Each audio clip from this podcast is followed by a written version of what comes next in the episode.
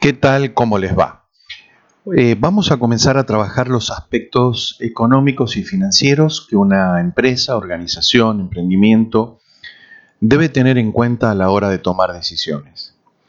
Y vamos a entender un poquito cómo es este, esta toma de decisiones a partir de información económico-financiera. Principalmente debemos evaluar tres grandes ejes como son el eje de la rentabilidad, el eje de la liquidez y el eje del apalancamiento o la utilización constructiva del endeudamiento. El primer eje, que es el de la rentabilidad, parece obvio, pero es necesario entender que la rentabilidad es la clave para la subsistencia de cualquier tipo de empresa o organización.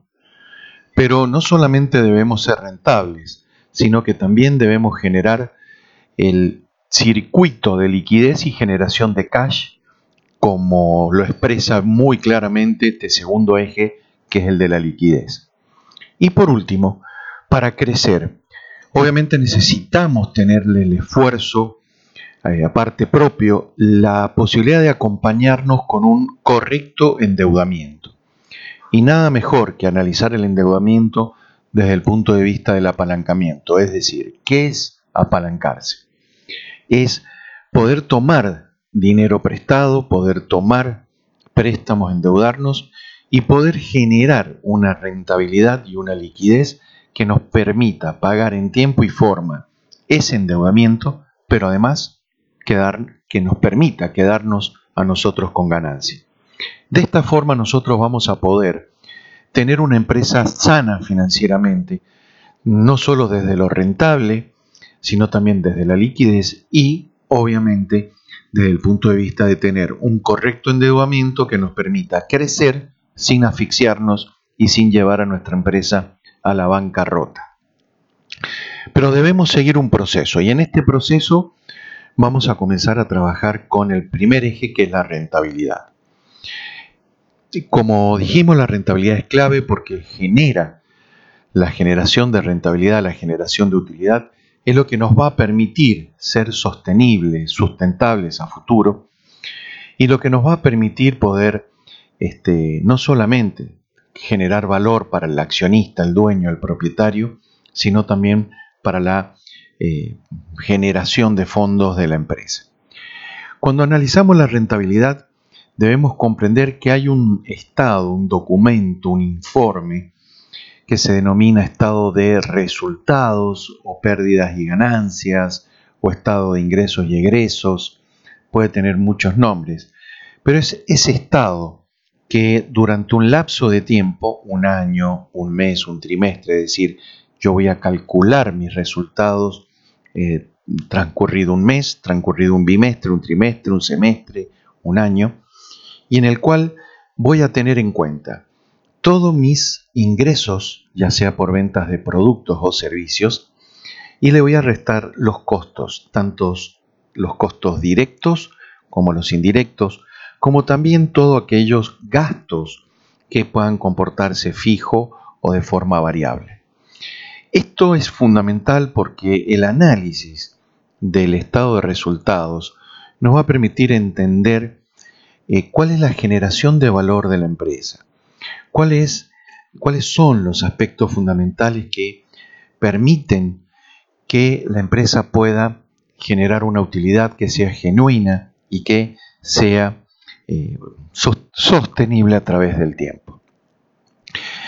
No solamente debemos mirar hacia atrás, es decir, lo que ya pasó, sino que también debemos proyectar. Acá lo principal, lo fundamental que debemos comprender es que tenemos que eh, permanentemente analizar el pasado, pero también pensando en el futuro. Por esa razón es fundamental analizar lo que sucedió, pero también analizar el futuro para poder saber si estamos en el camino correcto o no. Otra de las informaciones que podemos obtener para tomar decisiones son el punto de equilibrio, que luego vamos a trabajar específicamente sobre ese tema. Eh, cómo reservar fondos o dinero del estado de resultados para poder recuperar las inversiones en activos fijos y eso se hace a través de las eh, denominada el método de la depreciación para poder entender cómo la depreciación nos sirve a nosotros en las empresas. Y bueno, de esta forma nosotros podemos ir analizando. Em, como les decía, vamos a analizar todos los ingresos, todos los costos, nos vamos a, eh, a ir creando eh, conceptos como el, excedente bruto o margen bruto, es decir, eh, toda la venta menos todos los costos directos nos va a dar ese excedente bruto o margen bruto.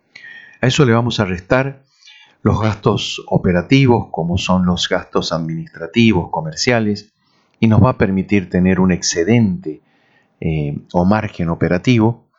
Luego le vamos a restar las depreciaciones y vamos a tener luego el eh, pago de los intereses o costos financieros, el pago de impuestos y de esa manera llegar al resultado final.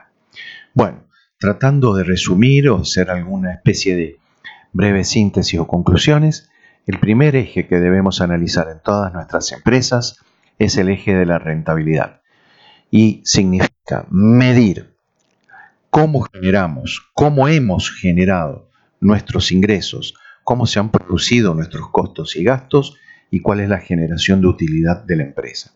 Pero recuerden, no solamente nos debemos enfocar hacia el qué ha pasado, sino debemos enfocarnos hacia qué va a suceder hacia el futuro y eso lo haremos con proyecciones. Bueno, muchísimas gracias eh, y espero que nos podamos conectar nuevamente por este medio. Un saludo muy grande a todos.